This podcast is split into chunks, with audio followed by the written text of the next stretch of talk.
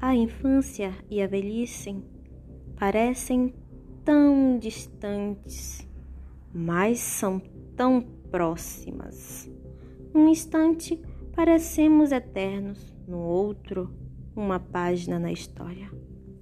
Por ser tão breve a vida, deveríamos revê-la com sabedoria para sermos cada vez mais pais, educadores e profissionais inteligentes, jovens mais sábios e amigos mais afetivos. De Josi Silva, uma gravação com amor.